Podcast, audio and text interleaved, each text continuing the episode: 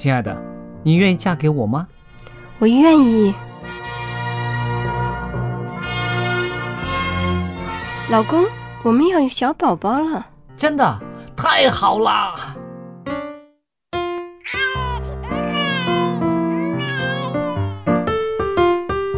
妈妈，妈妈，看我画的画，好看吗？真好看，宝贝画的太棒了，拿去给爸爸看看。爸爸妈妈，我去上大学了，你们多保重身体，我放假就回来。出门在外要注意安全。好好吃饭，天冷了，别忘了多穿衣服。好了好了，别唠多给。家里打电话哦。孩子啊，啥时候回来吃饭呐、你爸想你啦。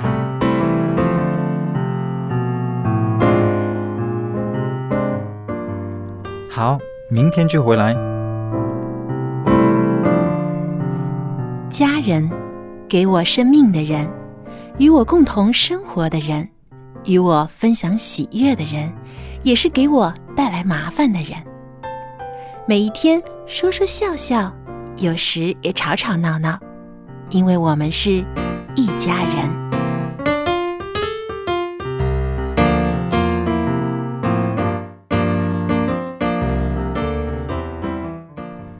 不是一家人，不进一家门。亲爱的听众朋友，欢迎您收听希望福音电台一家人节目，我是小杨。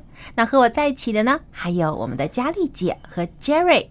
大家好，我是 Jerry。我是佳丽。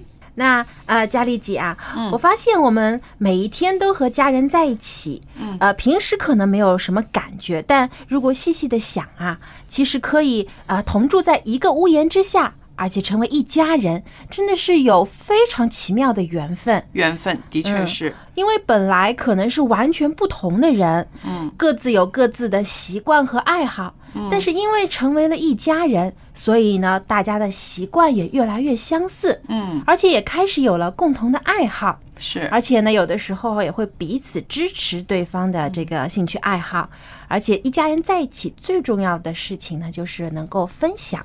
是啊，我觉得呢，仔细的琢磨一下，确实是很奇妙的。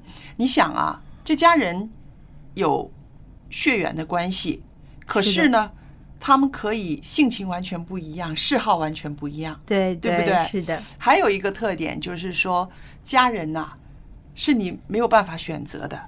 嗯，有的时候是不能选择，但有的时候可能夫妻之间他可以选啊，但儿女就不一定能选择自己的父母。有时候父母也不知道自己生出来的宝宝以后长大会是什么样。所以我觉得，在这种的这个呃条件之下，我们有一些不能够改变的事情的时候呢，只能调节我们自己，然后调节我们自己为的是什么呢？希望一家人和和美美。对对吧？开开心心。是，嗯，那刚才我们说到了兴趣爱好，那其实呢，好像呃最近啊有发现，呃很多的人开始了有一个很特别的习惯，我不知道你有没有发现，就是像我一家人吃饭的时候啊，以前我爸爸煮菜放到桌子上，然后我们一家人就做了祷告就开始吃了，嗯，现在又多了一个习惯，就是诶在吃之前大家说听。然后把手机掏出来，然后对着每一道做好的菜拍一张照，就觉得啊，现在这个手机有了拍照的功能。有时候呢，自己吃了什么好吃的东西，或者我爸爸又新做了一个什么菜呢？哦拍下来之后，哦然后发到我们这个亲友团啊，或者是这个微信的朋友圈里，让大家一起分享一下，呃，也觉得是有这么小小的快乐。对，其实这个呃，说到这个摄影哈，你你想到的就是说现在的这个大家比较时兴，先来一个美食摄影哈。对，就手机先我是比较老派一点的人，我会想到的就是家庭摄影啊，一家人。嗯对，那在我小时候的时候，真的是去一趟照相馆，一家人照个照片儿啊，是件不简单的事情哦。对对，以前拍照不多，因为就需要这个照相机需要是那种胶片的。对，啊、有的时候呢，就为了节省胶片儿，一定要选择很好的这个场景，比如说去旅行啦，或者看到一个很漂亮的风景的地方才会拍照。你说的那个呢，比我说的那个年代呢，就更接近现在了。我说的那个年代呢，是不是每家人都有照相机的？哦，那时那可能还是黑白照片。对，那个是真的是照相馆，对，我们要去照相馆，家里有新生儿出生了一百天要去照相馆，或者是哎呀，呃，几个孩子几岁了，然后家里面条件又可以的时候，就带我们去照相馆去照一张照片。现在看起来那些照片呢，简直是觉得是宝啊，很珍贵啊，再也找不回来的那种情怀啊。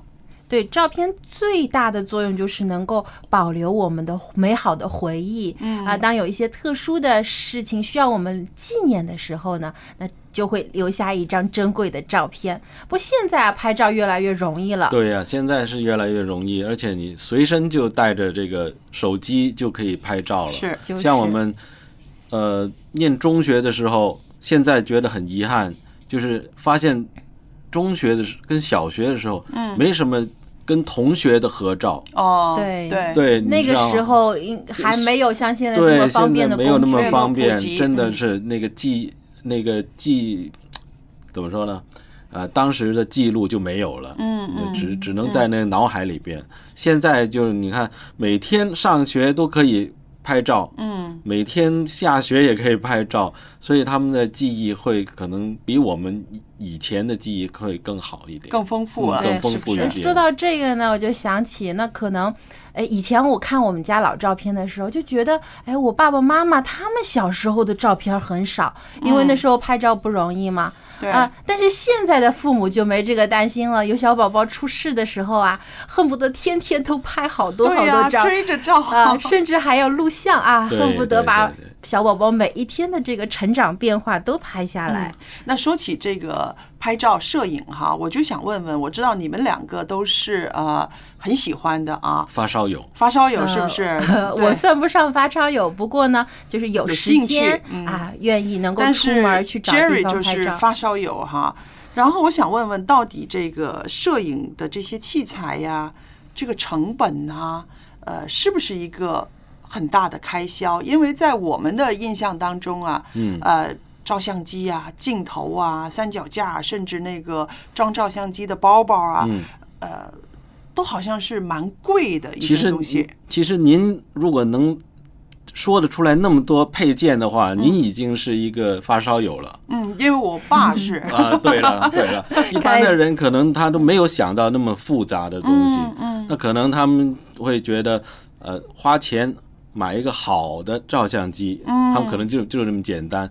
当然，很多人就是说，其实照相机本身还要配合其他的配件，比如不同的镜头，拍出来有不同的效果。嗯那有的场景你需要用三脚架，嗯才可以，比如呃比较暗的地方或者夜景，你需要三脚架才稳定嘛。对，对，那现在的照相机已经很这个技术已经很发达了，你看手机数码的，基本上呢，有的基本上不用再用闪光灯拍照了。嗯也不用三脚架了，因为是那个防震的那个效果已经很已经很好了。嗯，他们那个呃感光度也很高，嗯几乎是没有可能在以前用胶卷来达到这种效果的。嗯，所以现在的人真的很幸福啊，我觉得。那你刚刚说的这个，就是说，其实有的时候你拍照的器材不需要这么呃第一流的，可是因为以后有很多可以修的，对不对？其实呢，说是那么说，但是基本上，如果你拍的不好，你要修好是没有办法，没有没有意义的了。但是这一点我要反驳啊！有啊的时候我们去餐馆的时候啊，看那个餐盘上的那个那一碟东西啊，哇，真的是色香味让人就马上就想点它就吃它了。可是真的你是说看人家拍的那个那个产品的照对呀、片是对呀、哇，人家那个是专业的拍的。所以，但是他来的那个东西的时候啊，你看着跟那照片差的好远，所以这就是为什么我就刚刚跟这个小杨说，其实我对这个这个美食的摄影呢，我是因为因为失望过，所以我对他没有兴趣。还有就是说，我不管你吃什么，为什么现在那个我们的一些个呃社交平台上哈，有些人很多吃了什么。就是都放上去啊，我们可以谈谈这个社会现象。现在很多人，因为现在我们的这个网络发达了之后啊，不无论是手机上啊，或者是这个电脑上面，有很多的社交平台，很多人愿意分享自己的生活。不像以前呢，因为可能联络不方便，或者你没有这么多的交友的渠道，嗯，那很多人只是。自己管自己，但现在很多人就愿意啊，把我今天做了些什么事儿，去了些什么地方，都用这个手机拍下来，然后呢就放在自己的这个呃这个微信的朋友圈里，或者是其他的一些这个交友的平台上面，然后跟大家分享啊，让大家知道，可能是有一些是想要介绍啊，可以吸引其他的人也去，比如说我在这家饭店里吃到一个很好的一道菜啊。可以，你你们也可以来尝尝看呢。所以他就把照片放上去。所以，我知道有的那个。饮食店还会给折扣你了，你把我的产品或者是你在我店里面拍了什么的话放到平台上，然后跟我联络，我还会给张九折券你了。这也有，也有，也有这样的。对，因为现在呢，也很多人呃，这个很看重这个口碑呀。那如果介绍他这个产品的人多了之后呢，那当然他的这个生意也就更好。对。那么说到这个摄影呢，我就知道现在呢，其实是算蛮普及的，嗯，很多摄影教学班哦，有的是有的还是开给一些个长者的。因为这个让他们能够有多一点兴趣，对，因为有很多时间，呃，很多长者退休之后在家，呃，那他们就想找一些事情来做。那其实摄影是一个不错的一个爱好，因为呢，呃，如果想要拍照啊，很多时候你要走出家门，你要出去。有时候有些人喜欢拍大自然的风光，那他自然就会背着照相机到一些景区。啊，去里面去观赏的时候呢，把好看的这些山山水水、花花草草都拍下来。嗯，还会训练你的内内性、耐耐性、耐心。对对对。像我有时候照，为了照一张相片。我老婆就已经走得很远了。我发现很多爱拍照的男士都有这样的问题。你那个有的时候我看你拍一些昆虫啊，嗯，你是得怎么等它啊？不是等的，昆虫你没法等它。我看它如果它它飞了的话，你就没了。对，那那你就真的。所以我爸爸曾经跟我说，你要拍到一张好的相片，嗯，百分之三十是这个器材，嗯。另外那百分之七十就是靠运气。哦，因为尤其是你说那些小虫子啊、小小昆虫啊，嗯，它不会站在那里让你拍的，而且你你不能说请它来拍的，是啊，你真的是在大自然，比如你逛呃，在在这个呃公园里。公园里走的时候，你真的要观。观看这四周，看哪里有这些东西，因为他们自己他们是保有有保护色的嘛，对，他们保护自己，他不想你看到他，嗯，但是你就要找他出来，所以当你找到呢，就要把握这个机会。对，所以我觉得这个爱拍照的人啊，很有这种审美的眼光，而且呢，很很细心。他能够找到一般人有时候没有发现的一些很细小的东西，但是通过他的这个呃摄像机拍出来的照片就很美。我们叫摄影眼呐，摄影眼哦，你眼睛看的跟人家普通人不一样。的，对，而且呢，你那个抓的那个那个取景，嗯，对，也很重要。那个布局，那个照片上的布局是不是？对。好了，说起这个布局来呢，我就想起一件事儿，就是说，你们对于现在啊这种电子科技这么这么全备啊，这个把这个相片可以美化，这个 PS，你们有什么感觉呢？我就觉得。好假哎！觉得很多年轻的女，这特别女孩子啦，很喜欢，因为很多女生呢喜欢把自己拍的美美的啊。现在很多的手机自拍功能啊，然后再加上有一些软件可以把这个皮肤变得很白、变大、很光滑，对，甚至把眼睛变大，甚至还有一些能够化妆的软件。所以现在真是软件越来越多了。那其实我觉得这种风气不可长哎。就变成你留下来的都不是最真实的那一个画面了。但是我我个人觉得啦，嗯如果只是自己看的话呢，没什么问题。但照片拿 照片拿着去，呃拿出去有欺骗成分，我看到我们看到都知道是假的，是吧？对吧？不过我觉得呢，有些女孩子她拍了这个照，让自己心情好一点儿，这这也没什么，无可厚非。对呀、对对对，这个可以说是真的令心情好一点，有什么不好呢？尤其是在这个一家人拍照的时候，我们知道不容易。抓一个镜头是每个人都这么精神奕奕，都这么有笑容的啊！真是那就是是那个时候可以做一点手脚，让大家都更漂亮一点的话，一家人心情都好啊，的笑，嗯对吧？拍照呢，我觉得最大的作用就是保留回忆，还有就是让人有快乐感。对。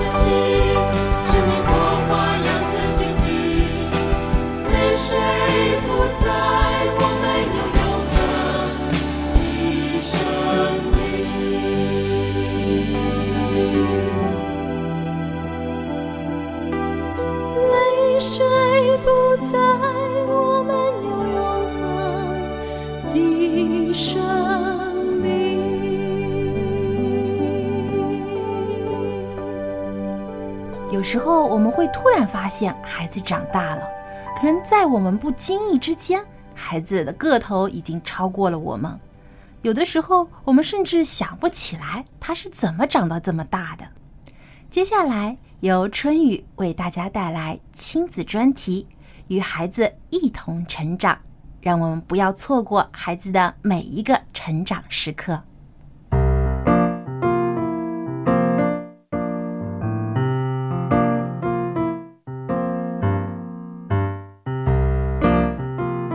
各位亲爱的听众朋友，平安，欢迎来到亲子专题的时间，我是主持人春雨。在今天的节目中，春雨要和你分享什么样的话题呢？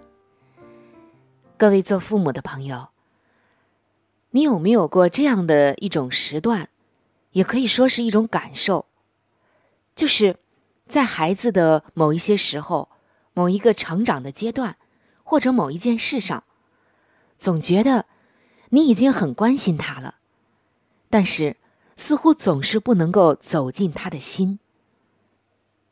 觉得这孩子实在是难以琢磨，很难接近，不知道他心中想的究竟是什么。虽然你想要走近他，但是你会发现，孩子和你的距离却好像很遥远。这究竟是为什么呢？这往往是因为你没有和孩子一样高。什么意思呢？你要想了。我当然和孩子不一样高了，尤其是家中有小孩子的时候，我们当然要比孩子高很多。如果说孩子长大了，超过了我们，高高的个头，我们也是撵不上啊。相信听完今天的内容，您就会明白。今天要和您分享的话题就叫做“和孩子一样高”。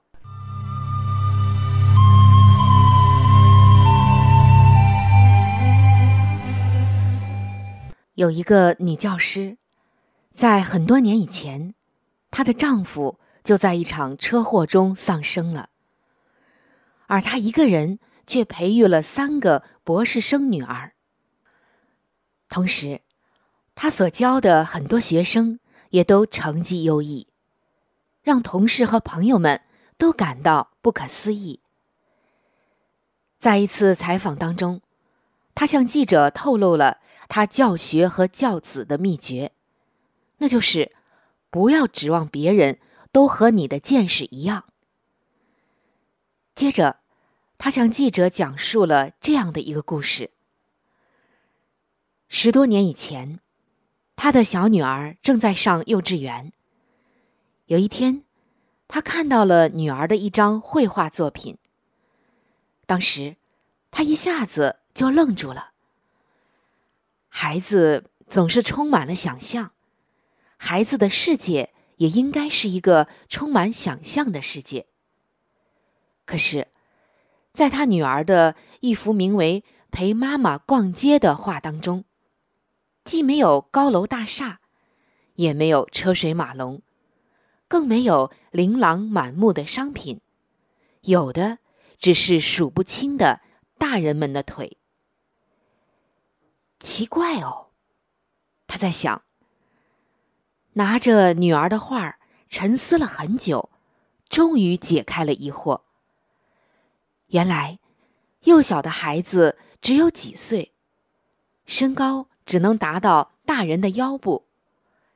走在大街上，川流不息的人群将孩子遮掩着，孩子们除了能看到大人们的腿。还能看到什么呢？这就是孩子们的眼光，孩子们的世界啊！哎呀，女教师顿时觉得如梦初醒。是啊，孩子们上街看到的不是高楼大厦和车水马龙，而是大人们的腿。这是他们的身高决定的。学生们。对很多问题疑惑不解，这是由于他们的年龄、智力和见识决定的。企业的员工看到的只是自己的工资待遇和发展前途，而不是公司的整体运行和未来的发展。这是由他们所处的位置以及环境决定的。所以，这位女教师就说：“不要埋怨别人的无知，也不要指望别人和你站在同样的高度。其实，一个人所处的高度决定了他的见识。与其埋怨别人，不如用一种亲近的态度和平和的心态，去和别人交流、沟通、兼容。这样，你就可以做一个好家长、好教师、好经理、好牧长，以及好的基督徒了。是的，各位做父母的朋友，我相信在对待孩子这一方面，同样适用这位女教师刚刚所说的那一段话，就是我们一定要站在孩子们的高度上，这个高度。不仅仅指的身高，更指的他们心灵的感受。想一想，我们亲爱的救主耶稣基督，他就是站在了人的高度上，而不是他的高度上，甚至他很多的时候是站在人的软弱上，去体恤人、怜悯人、理解人、帮助人，所以耶稣才能走进人心。用他的爱温暖人心，然后就改变了人心。圣经说，我们的大祭司并非不能体恤我们的软弱，他也曾凡事受过试探，与我们一样，只是他没有犯罪。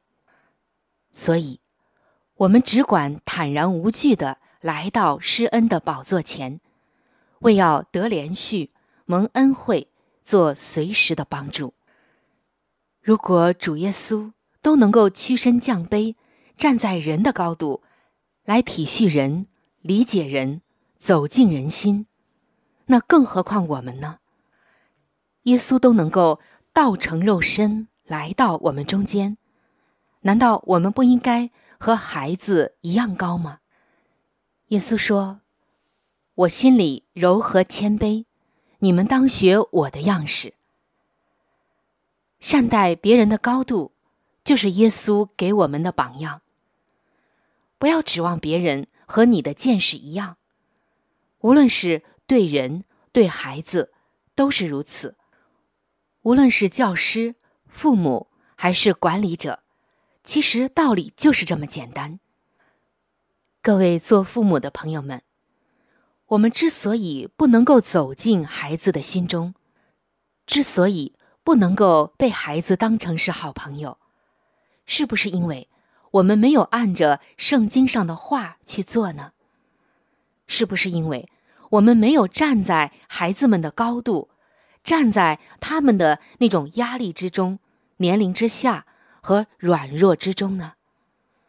还有，我们让他们看到的，是否？只有父母的权威，镇压人的声音，或者是要按我的来做这样的一种感受呢？是否他看到的只有大人们的腿呢？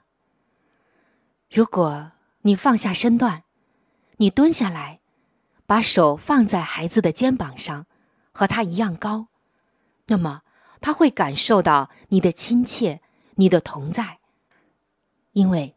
你和他一样高，这时候，他不仅仅是你的孩子，他也愿意把你当成他的朋友。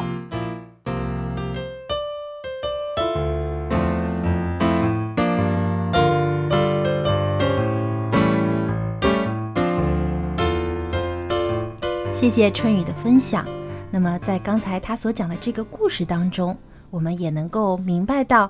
孩子其实很渴望跟他的父母成为好朋友。那么，Jerry，你在家里有没有跟你的宝贝儿子做好朋友呢？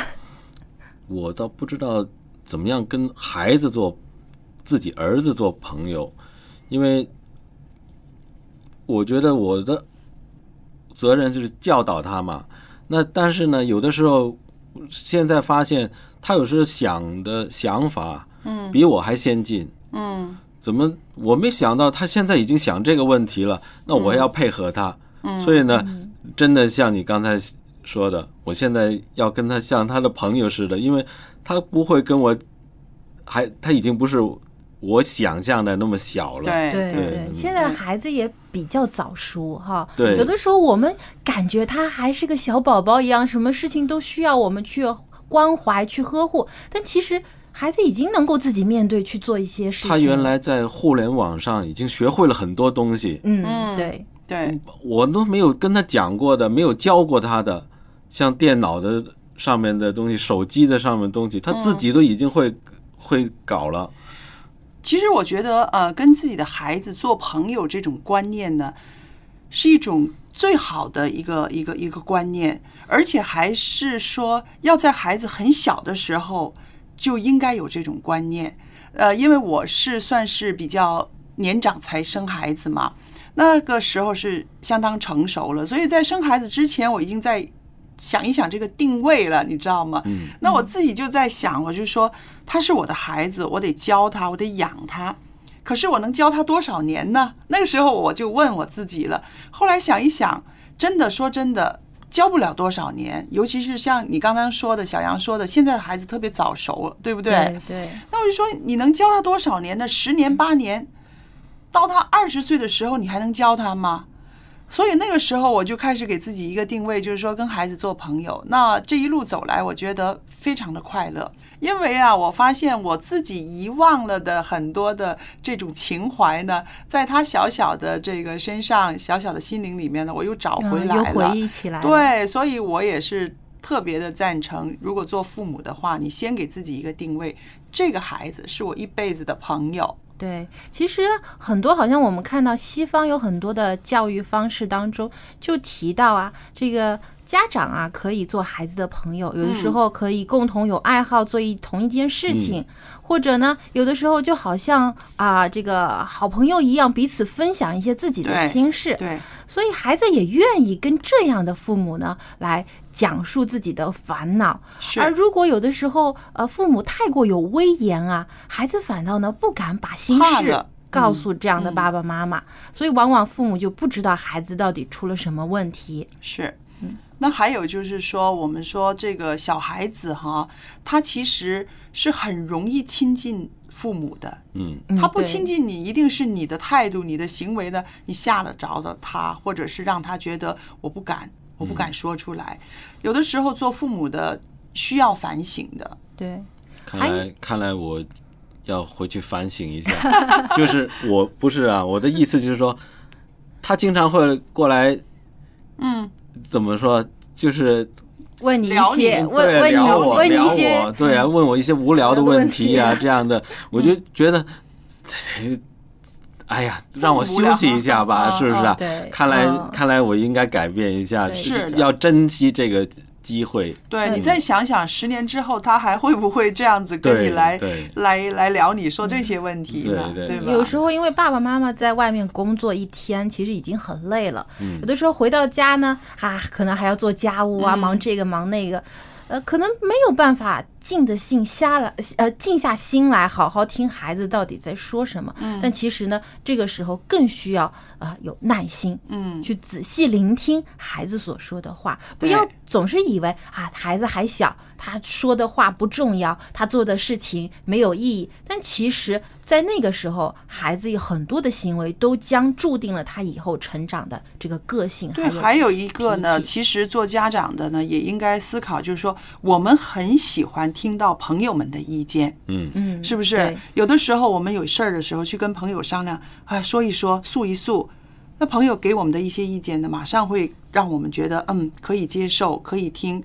那其实把这个逻辑放到教育方面的话呢，一样的，如果他感觉你是我的朋友，你的一些建议，你的一些说明，他就容易接受了。你想是不是啊？是这样，是这样去。对，对，所以其实最主要的一点就是，父母做孩子的朋友，就是要有理解孩子的心，能够你能够把自己的这个想法和孩子的想法贴近了，嗯，真正的去明白他的心里在想什么，需要什么。那个时候，其实你就更加容易了解自己的孩子，也能够帮助他更好的成长。同意。嗯，那接下来呢，让我们休息一下，听一首诗歌。在音乐之后，请别走开，还有更精彩的节目与你分享。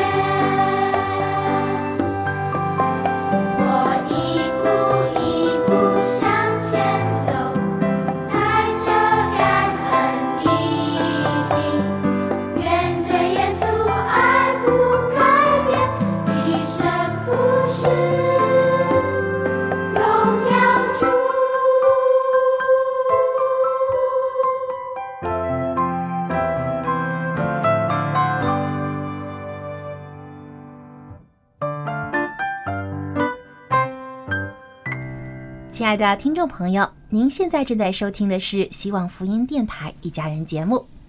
啊，那小杨、佳丽和杰瑞呢，再和你一起聊一聊一家人的家长里短。好啊，那现在我发现一个呃很很普遍的现象，就是我们周围的长者、老人越来越多了。嗯因为现在中国进入了这个老龄化，几乎家家都有退休在家的老人。嗯，那么如何让长辈过一个快乐又健康的晚年，相信是我们许多晚辈一直关心的事情。对，但是很多人呢，只关注于这个长者的身体健康，比如说吃什么补品啊，怎么调理他的身体啊，但往往忽略了他们还有非常迫切的心理需要。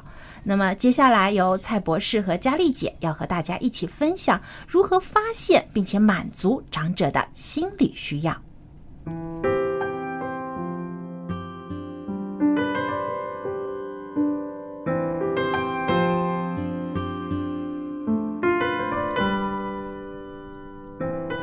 朋友们，很高兴呢，今天又有蔡博士呢跟我在这个“家有一老，如有一宝”的环节里边呢，我们在这儿聚一聚，聊一聊，然后呢，更多的可以关心一些老友记。对，呃，说到“家有一老”，我们都如有一宝了。是啊，这个是中国人几千年传下来的一句啊呃很有价值的话。对，呃，蔡博士，我今天呢想跟您谈谈，对于那些个老友记啊，我们说年上七十的吧，他们这个有些什么心理的需求？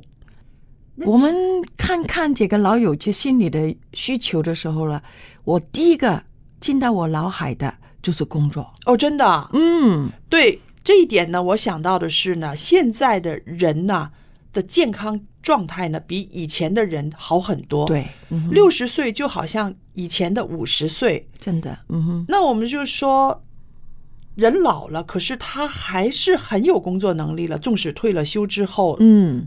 但是如果你有工作能力，如果没有那个机会可以找到工作的时候，嗯我们也可以从义工那方面来想想。嗯。因为我们做义工的时候，我们当我们出去去帮助其他人的时候了，嗯。我们就很容易忘记了自己的需要。哦，也可以把时间呢用在很多人的方面，不单是你自己一个人的孤独、单独那一方面，是。是吗？所以我们讲工作最好了，可以找一些你体能还可以啊、持续下去的，嗯。然后呢，也不需要可能是用那个一周四十个小时的工作，嗯因为讲了这部分时间的工作，，part time 对，那那个了，可以维持我们社会里面的联系，对，因为我们老了之后，很容易跟社会脱节了。嗯，所以，我们必须要有几个联系的时候了。所以，如果你可以找到一个简单的工作，那么那个是最好的。嗯。那我找不到，那么最好做义工咯。啊、我没有想到您嗯。提到的这个老人家的心理需求，第一个是工作，这让我想起一位朋友啊，嗯，他年轻的时候做的工作真的是为了赚钱养家活口，，嗯哼，老了的时候，他找的一份工作是他一直很想做，但是没有机会做的。园艺，哇，帮人家非常好嘞，对，帮人家剪树，嗯。帮人家打理这个植物。那么我就觉得，哎，确实是有一些人可能在退休之后，他的一个工作是完全满足他的兴趣，这个也是很很不错的一个一个一个选择。对呀、特别是现在的社会里面啊，呃，有些地方呢，退休之后没有退休金的，嗯。所以呢，可能那个收入了都可能是少了一点，对是吗？对。所以你用的很快可能都用完了。嗯如果在还可以工作的时候，可以有一部分的工作赚一点点，呃，嗯每一块还是一块吧。是的，对的，就是甚至有些老人，呃，在这个工作中赚到的一些钱，他去资助他的孙子啊、孙女啊真的，嗯是不是？嗯就是这也是一个他满足他的这个心理需求的一个、嗯一个方法了。嗯哼，嗯我们还看到了老友记里面呢，很需要人的关爱。对，因为很多时候我们呃，他们在他们生活里面呢，一直来他说是给给给，嗯。啊，为了这个家，对。为了我们的儿女，甚至是第三代的，嗯。但很多时候他们就是给给给，但是我们也忘了，嗯。他常常就是作为这个提供的人，嗯。但是他也要需要接受的。哈。是，所以在这一方面呢，呃，特别是年纪老大的时候，嗯。哈，一个一个朋友可能也会跟他们说再见啊，嗯那么可能也会感觉到有一些孤独，嗯。所以我们在这一个社会里面，如果对他们多一些关爱啊，特别是在家里面啊，子女子女的孝训啊，嗯。还有朋友之间的来往。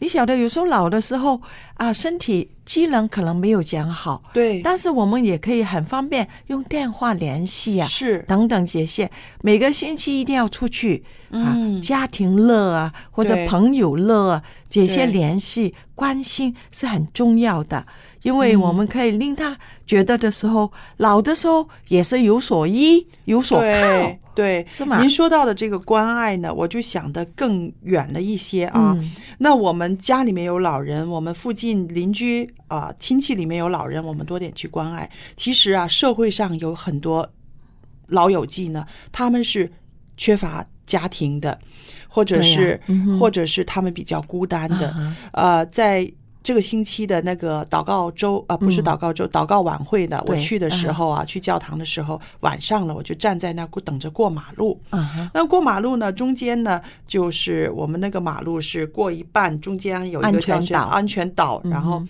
然后安全岛那边呢就有一个老太太吧，嗯我看她有七十几岁了，她就推着一个平板的车，对。车上面摆的几个那个纸皮啦，我们说呢，他们可能去卖，然后赚一点钱，因为晚上七点钟左右，很多店关门呐、或者是那些个清扫出来的，他就去捡好放在那里，他就在那儿等过马路的时候，旁边有一个女孩子，嗯。二十几岁，嗯很年轻，嗯。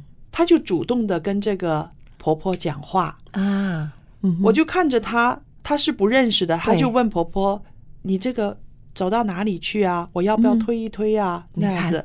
我看了之后，我心里面很感动。我就是说，在那个过马路的人潮里边，呃，可能是一分钟的等待里面，这个年轻人他就会关注、关怀一个不认识的一个老婆婆，啊，真的很好，很感动。感动。我觉得那个晚上我去祷告晚，我觉得很有力量，因对为我看到了这个社会上的人，大家都已经开始觉悟到，我们要把这些爱送给那些个纵使不认识的人。，对对对，嗯另外另外一个呢，我觉得心理的需求里面呢，就是我们要和睦和睦，和睦，和睦相处，嗯。这个很重要。嗯，因为如果是家庭吵吵闹闹啊，嗯。特别有时候啊，那些教孩子啊，嗯。啊，家庭功课里面，有时候妈妈可能爸爸大声一点呢，嗯。那么对一个老人家来讲呢，嗯。都是不太好的，因为他可能老的时候耳朵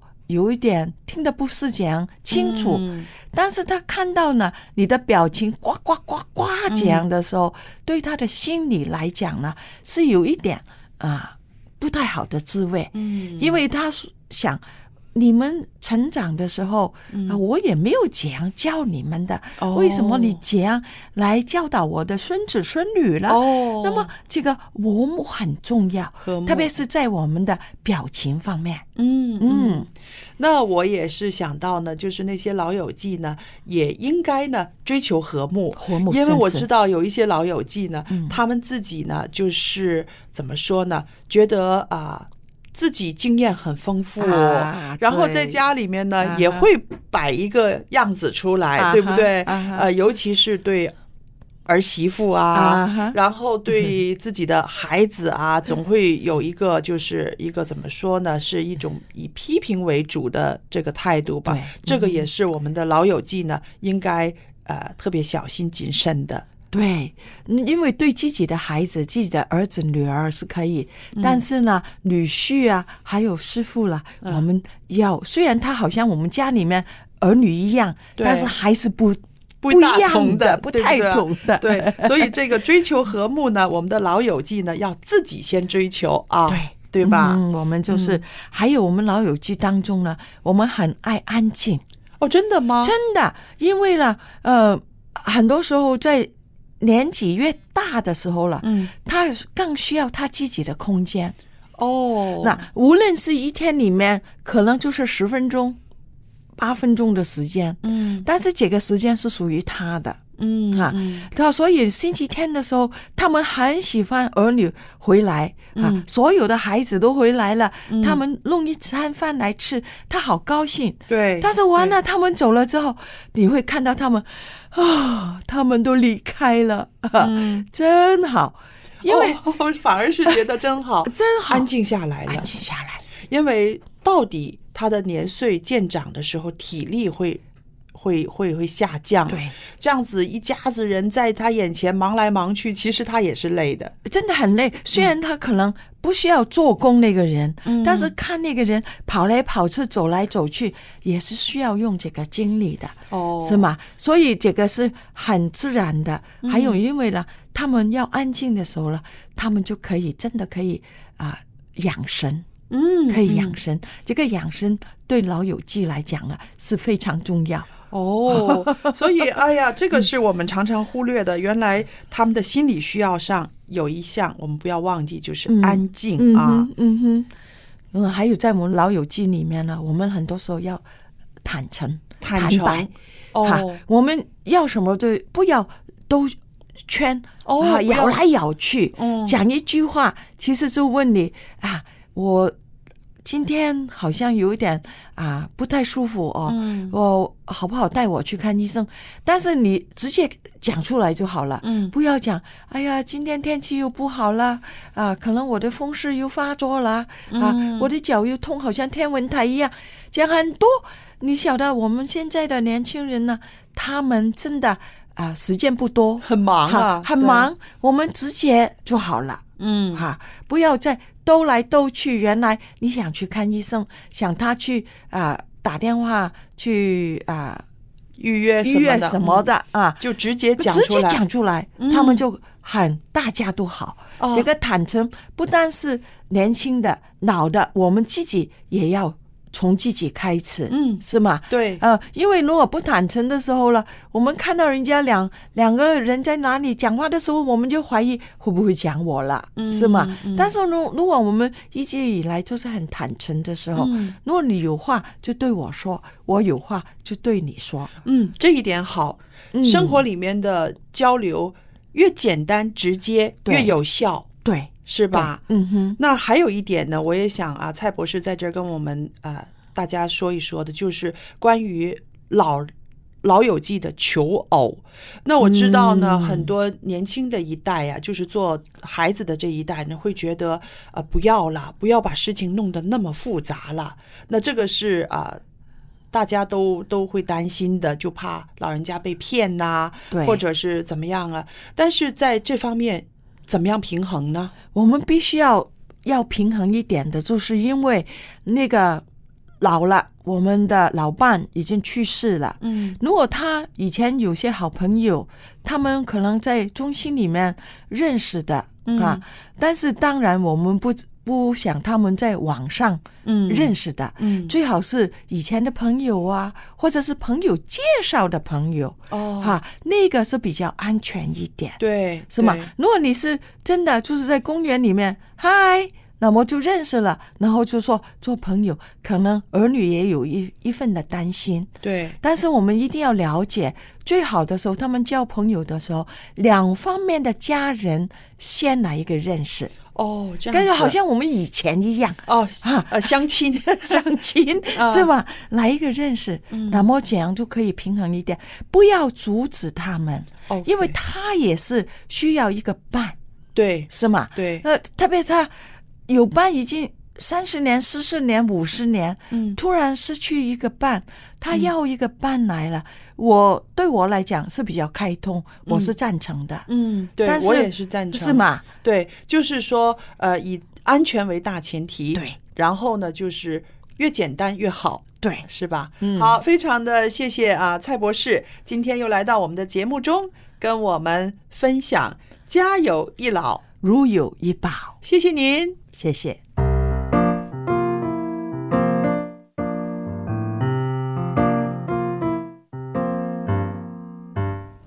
非常谢谢蔡博士和佳丽姐之间的分享。那我就感受到，真的是老人其实最大的需要就是陪伴，嗯，因为当他退休了，在家之后啊，整天待在一个空空荡荡的家里，其实心情啊是非常空虚的。嗯，他很希望有人陪着他，就像我爸爸，他现在也六十五岁了，他六十岁退休的时候在家。他有时候就说：“哎，好像以前没有感觉家这么大，以前哦觉得好像因为呃经常忙忙碌碌嘛，嗯，所以也没有觉得家里空空荡荡。但他自从一个人待在家里的时候，突然觉得好像讲话都有回声了，嗯嗯他就有点不喜欢一个人待在家里。嗯，所以我觉得老人真的很需要有人陪伴他，在他身边，哪怕陪他说说话，或者说就是不说话，两个人坐着啊、一同做一些事情，也是让他感觉到啊，心里是有人关心我，有人和我在一起的。其实我想，啊，年纪大的一些长者呢，他对于物质啊，或者是啊这些个眼目的这些个东西啊，他已经呃需要的不多了。对对，因为正像你该看的也所说的看过了，对该做的也经历也做都。很丰富了，所以正像你说的，就是说他心里面空空的那种感觉呢，嗯真的是不好受。